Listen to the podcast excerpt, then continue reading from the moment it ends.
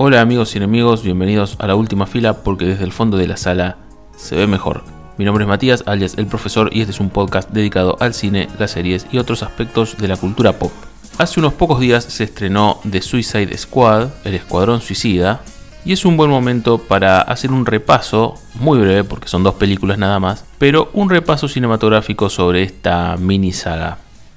Primero vamos a hacer un repaso, perdón por la repetición, de los cómics sobre el Escuadrón Suicida, después vamos a ir a las películas a compararlas porque aunque sean diferentes tienen varios puntos en común y finalmente una opinión con spoilers de la última película del DCU dirigida por James Gunn. En la descripción del episodio tienen los minutos exactos en donde se habla con detalles de esta película. Otra aclaración que quiero hacer es que hubo distintos problemas técnicos a la hora de grabar este episodio, así que si sienten que algunas partes se escuchan peor o mejor que otras, es porque tuve que grabarlo en distintas secuencias y eh, tuve que ensamblarlo todo y bueno, quedó así. Y no hay versión de director de este podcast como para escucharlo crudo y sin editar. Y ahora sí, sin más prolegómenos, vamos al tema.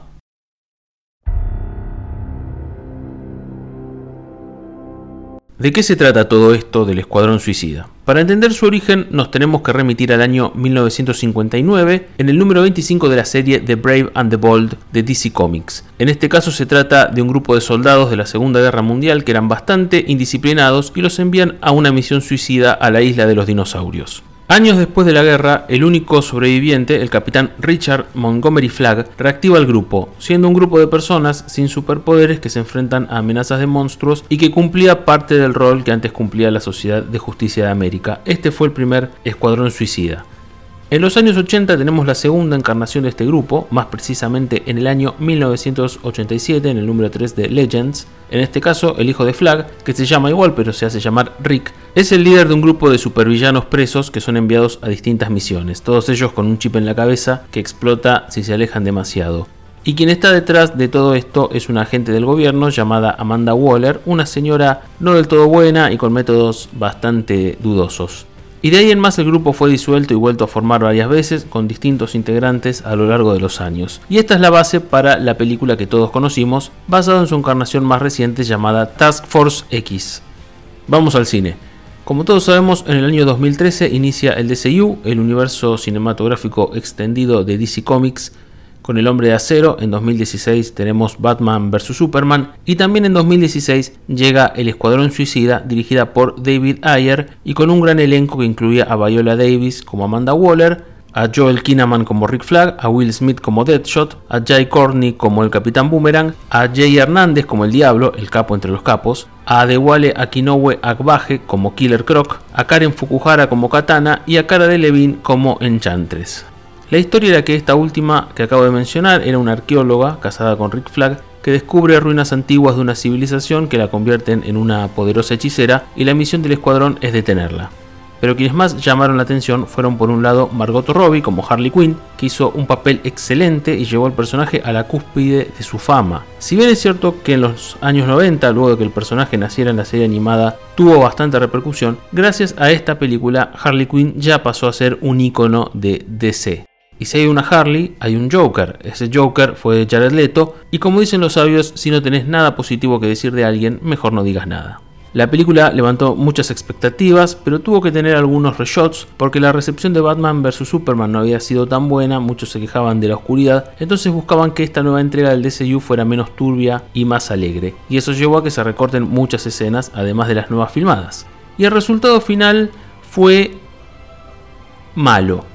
La película es mala, sin embargo cuando la fui a ver esperaba ver algo mucho peor, pero dentro de todo zafa. Aún así es una película muy, muy mediocre, aburrida, que se nota que está recortada a full. La salvan un poco las actuaciones, salvo Enchantress y el Joker de Jared Leto, el resto cumple bastante bien.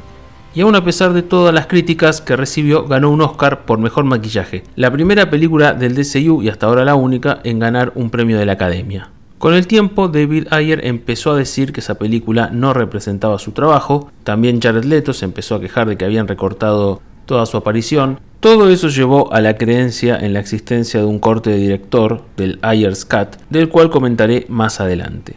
Pasaron los años, el SU siguió su camino, Desde el principio se quiso una secuela del Escuadrón, pero como los tiempos de Hollywood no son nuestros tiempos, no había directores disponibles. En 2018 al buen James Gunn lo despiden temporalmente de Marvel por sus chistecitos pedófilos de Twitter, entonces Warner va al acecho, lo contrata y el muchacho elige dirigir la segunda del Escuadrón Suicida. Esta segunda parte no iba a ser una secuela, más bien era un reboot. En fin, es algo raro. Varios actores de la primera iban a volver, incluyendo a Will Smith en su papel de Deadshot, que al final por temas de agenda no pudo. Entonces lo iba a reemplazar Idris Elba, pero al final decidieron que el actor de Heimdall interprete a otro personaje, a Bloodsport, así el ex príncipe de Bel Air podía volver con su personaje. Y así, como quien no quiere la cosa, de Suicide Squad, el escuadrón suicida, el artículo es importante, llegó en agosto de 2021. Momento entonces de las comparaciones. Todas las comparaciones son odiosas, pero a veces son necesarias, como en este caso y más cuando hablamos de una película que no queda claro si es secuela de la anterior. Evidentemente sí es secuela, porque aunque no se hace referencia literalmente a la película anterior, el hecho de compartir personajes la hace secuela, pero tiene más aroma reboot porque, por ejemplo, nos explica qué pasó con los que salieron en la primera que acá no salen, y además no entiendo bien cómo se conecta esta película con Birds of Prey, quedó como medio descolgado eso. No sé si es adrede o no, pero quedó un poco flotando en el aire. Entonces, ¿qué tienen de similar ambas películas? Escuadrón Suicida versus El Escuadrón Suicida. Por empezar, la premisa es casi la misma, un grupo de delincuentes presos a los que se les promete rebajas en sus condenas si participan en una misión encomendada por Amanda Waller. En ambos casos el enemigo a vencer es algo sobrenatural, antes una diosa de la antigüedad, ahora un ser extraterrestre. En ambas el líder del escuadrón es Rick Flag, en ambas está presente el chip bomba. Pero vamos a las diferencias. En la primera la misión es dentro de Estados Unidos, en la segunda es en otro país en el país sudamericano argentino de corto maltese. La primera no metía ningún mensaje, la segunda tiene un sutil mensaje político, aunque no tan sutil. La primera solo profundiza en el pasado de Deadshot, Flag, Harley Quinn y también en parte de Diablo. En la segunda tenemos abordaje de todos, salvo de Peacemaker, que tendrá su propia serie. La segunda es mucho más sangrienta e irónicamente es más iluminada porque transcurre casi todo de día. Y obviamente los protagonistas no son los mismos, aunque yo creo que podemos hacer paralelos.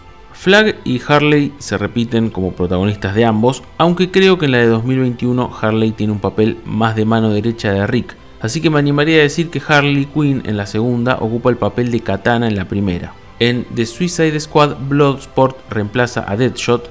Y no pongan acá la escena de Kina Nickel de es porque soy negro, porque ese no es el punto. De hecho, creo que fue demasiado similar el derrotero de ambos y podrían haberlo cambiado un poco en el guion. El papel de rudo que tenía antes Boomerang, aquí lo tiene Peacemaker, aunque sin mi pequeño pony. Considero que Ratcatcher tiene cosas de diablo, es decir, el personaje más sentimental, y además la portuguesa de las ratas tiene el sentido de pertenencia hacia esta nueva familia, como el que tenía el ignífugo mexicano, en tanto que Polkadot es el loco, el más trastornado de todos, los que hayan visto la película saben a qué me refiero, y eso creo que podemos relacionarlo con la Harley Quinn de la primera, que estaba totalmente desquiciada. Finalmente tenemos acá la comparación entre Killer Croc y King Shark. El primero es mucho más serio y solemne, pero el segundo es mucho más carismático. En resumen, en ambas películas tenemos a Flag, su mano derecha mujer, el afroamericano mercenario, el badass, el personaje sentimental, el personaje sumergido en la locura y el monstruo humanoide. A la hora de los villanos, sacando a Amanda Waller, que creo que tiene un papel parecido en ambas, aunque en la primera es más despiadada, no hay mucho que comparar, ya que Enchantress, además de dar vergüenza, era un espíritu fantasma o no sé qué mierda, mientras que en la segunda Starro es un monstruo sin conciencia. Además, Enchantress tenía su ejército de monstruos y no tenía protectores humanos como los que aquí podrían ser los soldados cortomaltesianos o el personaje del Thinker. Pero como tanto Enchantress como Thinker eran científicos, quizás podamos compararlos y obviamente el segundo sale ganando, porque la verdad que hasta un Teletubby es mejor villano que Enchantress. Ahora, comparando ambas como películas, The Suicide Squad de 2021 sale ganando totalmente. Por empezar, porque es una película bien hecha, no es un Frankenstein mal ensamblado como la de 2016, en donde se notan los reshots y se nota que faltan muchas cosas. Solo por eso ya es superior. Pero además, y relacionado con esto, la primera no se decide entre ser oscura o de superhéroes. Esta, en cambio, al tener clasificación R, ya sabemos bien lo que quiere y a dónde apunta. Además, la primera ocupaba demasiado en desarrollar a uno o dos personajes y el resto casi ni se lucía, en tanto que acá todos tienen su oportunidad.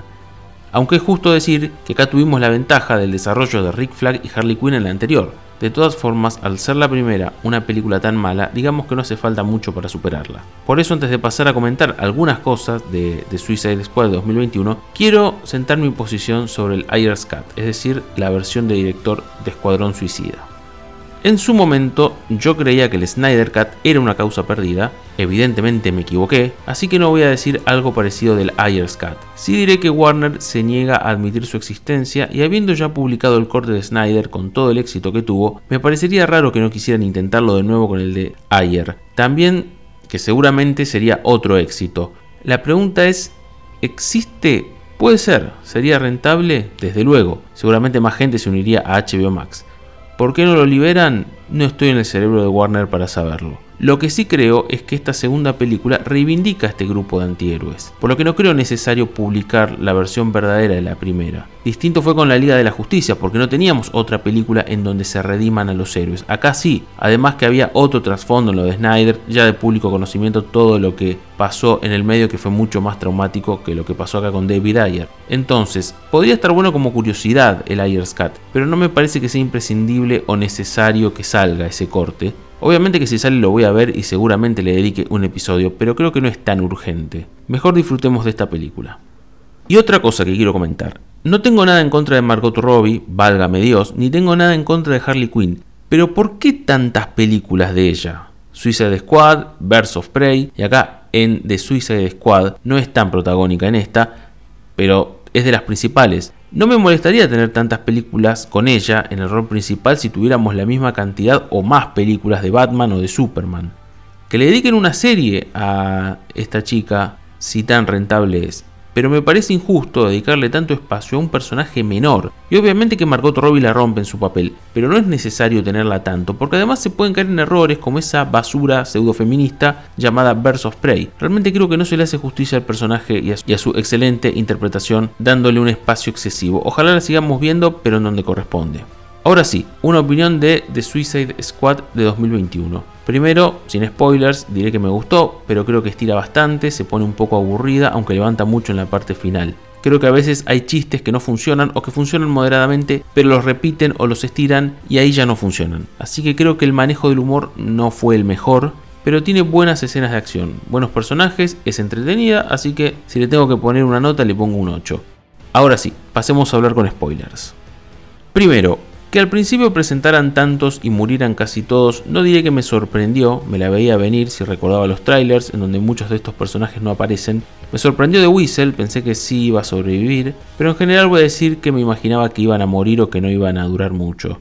Esto fue muy Deadpool 2, hay que decirlo, y también hay que decir que ninguno de estos personajes, incluyendo a Whistle, ninguno de estos, al menos para mí, era realmente interesante, así que me da lo mismo que mueran o no. Y me da lo mismo que la comadreja esa haya sobrevivido. Vamos entonces a cada uno, personaje por personaje, cuál es mi opinión. Comenzamos por los así denominados buenos. Rick Flag.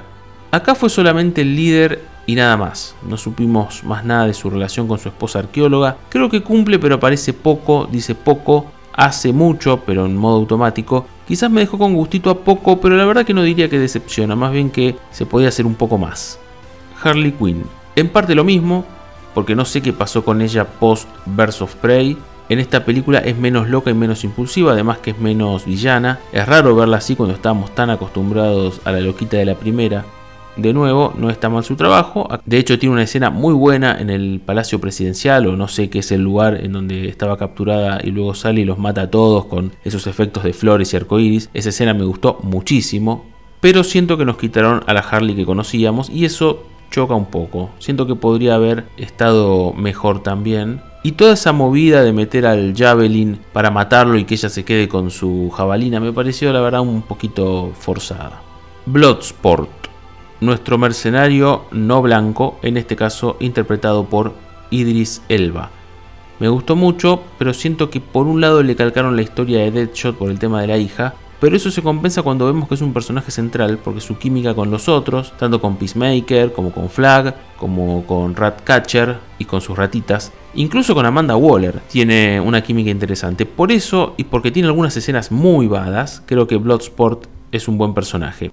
Peacemaker, el querido John Cena acá hace de este osco soldado que puede matar con casi todo. Tiene poco desarrollo, no sabemos casi nada de él. Sí me sorprendió que sea un traidor del grupo, aunque leal a Waller, pero también hay que decir que encaja muy bien con el personaje y su compromiso con la paz y todo eso. En cuanto a la interpretación, es John Cena, no podemos exigirle tanto. No está mal su trabajo acá, es cierto que no tenemos desarrollo, pero eso queda para la serie. Una serie que no me estoy muriendo del hype para ver, pero sí que me da intriga. Incluso me da intriga saber cómo sobrevivió. Así que para mí también aprueba. Ratcatcher 2. El personaje de la actriz portuguesa Daniela Melchior, supongo que se pronuncia así, quizás de los nuevos es el que tiene más desarrollo, también es el personaje con más corazón, creo que hace un gran papel, su personaje es muy interesante, de todos los nuevos es la que tengo más ganas de volver a ver, me hizo acordar un poco a la Huntress, a Elena Bertinelli, la de Birds of Prey, aunque no me cierra mucho ese poder suyo de invocar ratas.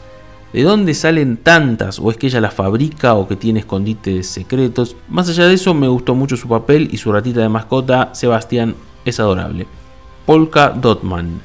Lo interpreta David Dasmalchian o Dasmalchian, me encanta lo que hicieron con este personaje, un tipo pintado con lunares cuyo poder es arrojar lunares, o sea, arrojar puntos de colores. Es tan estúpido el concepto y al principio este personaje me generaba cero expectativas, pero después cuando vemos que esos lunares son armas mortales y vemos la historia del tipo, el tema de cómo odia a su madre, hay que decir que se come la película y es una pena su sacrificio porque tenía ganas de volver a verlo. Eso sí, entiendo que ve a su madre en sus enemigos, es un chiste simpático, pero esa escena en la que está en el boliche y le perrea a una mujer y él se imagina que esa mujer es la madre,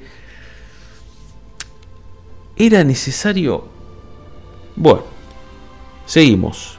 King Shark, la voz de Sylvester Stallone, el cementerio italiano. No es fácil hacer un personaje que sea una máquina asesina de comer gente y a la vez sea tierna, pero lo logra. Me gustó mucho el personaje, aporta momentos muy divertidos. Creo que le juega en contra el hecho de ser tan indestructible. Creo que también esas situaciones que yo comentaba de chistes estirados y repetidos lo tienen a él como protagonista en muchos casos, pero más allá de eso me gustó este personaje. Fantástico. Y yo también odio a esas medusas de colores que le chupan la sangre o no sé bien qué eran. Hablamos de los héroes, ahora vamos a hablar de los villanos. Amanda Waller. Nuevamente Viola Davis hace un gran papel, creo que acá es menos despiadada que en la primera, recordemos que en la de 2016 literalmente asesinó a todo su equipo para no dejar evidencias, acá parece ser que mató solamente a la que le pegó porque no la volvemos a ver, pero a otros dos de sus colaboradores los mandó a que trabajen con Peacemaker. No me cerró tanto que acá sea menos cruel, mucho menos cruel, pero creo que en esencia el personaje es el mismo. Respecto a los latinos de Corto Maltese, esta isla sudamericana cuyo nuevo presidente es un argentino, porque el actor es el argentino Juan Diego Boto, y su general mano derecha Suárez es interpretado por un actor mexicano, Joaquín Cosío, pero cualquiera se da cuenta que intenta un acento mitad caribeño, mitad rioplatense. El propio James Gunn dijo que basó su isla en la Argentina, pero yendo a los personajes, creo que ocupaban el típico papel del latino malvado de todas las películas vistas y por haber. Pero como eran simplemente accesorios en esta película, me parece que está bien, cumplen ese papel secundario y para eso están, así que no tengo objeción. Thinker, el personaje de Peter Capaldi, este científico estadounidense que trabajaba con el régimen anterior de Corto Maltese en sus proyectos secretos, incluyendo esta estrella de mar gigante espacial, no me terminó de cerrar. Fue un científico loco de manual, pero de nuevo, tenía un papel acotado y ese papel acotado lo cumplió. Punto. Lo mató Starro, no creo que nadie se vaya a quejar o lo vaya a extrañar. Con respecto a Starro, no hay mucho que analizar al ser un monstruo sin conciencia. Me encanta el contraste entre ser algo tan patético como una estrella de mar, pero a la vez ser tan destructivo y asesino. Recordemos que es un monstruo espacial que los Estados Unidos deciden traer a la Tierra y recluirla en la Isla Bonita para que torture y mate a los opositores políticos y por eso es todo este balurdo, para destruir toda la evidencia de esos experimentos y esos tratados con el gobierno anterior de Corto Maltese antes que el nuevo gobierno lo descubra y lo revele o lo use en su contra. Acá tenemos el mensaje odio a América, que sin embargo, más allá de ciertos momentos exactos, estuvo manejado bastante sutilmente. Me gusta cuando al final, antes de morir, Starro dice algo así como yo antes era un monstruo que miraba las estrellas o algo así. Me pareció bueno darle como una redención al personaje mostrando que en última instancia no era más que un animalito inocente. Me encantaron todas las escenas de combate contra la estrella de mar en las calles y contra sus esclavos estrellas de mar. Me encantó que la historia se tomara su tiempo para volver atrás en el relato varias veces, eh, esas transiciones de hace 10 minutos, hace 3 días. Me pareció bien que Rick Flag tuviera su cierre digno, siendo asesinado por Peacemaker por el tema de los archivos secretos, y que finalmente Bloodsport le dispare con su bala pequeña, que atravesaba la bala explosiva, muy bien pensado eso. Pero respecto al final final, cuando Bloodsport tiene ya los archivos y chantajea a Waller, eso no me cierra.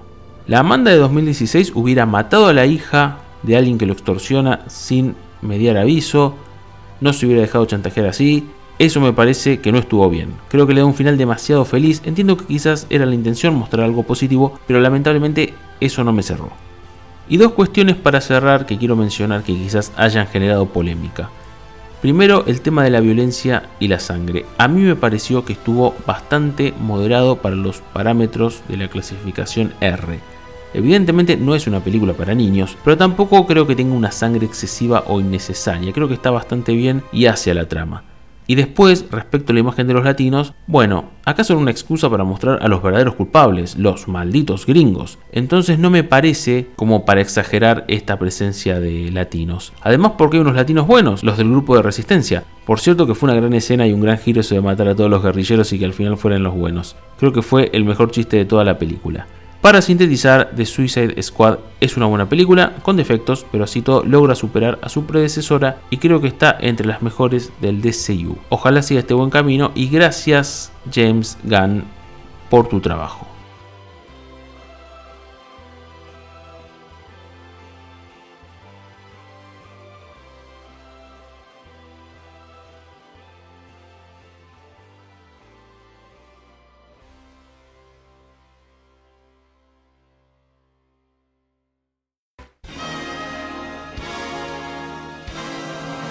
Cuando hablé de los personajes de la de 2016, que nadie crea que me olvidé de Slipknot. Está dejado afuera adrede porque la verdad, incluirlo. Encima el tipo seguramente habrá cobrado sus buenos millones por haber aparecido esos segundos.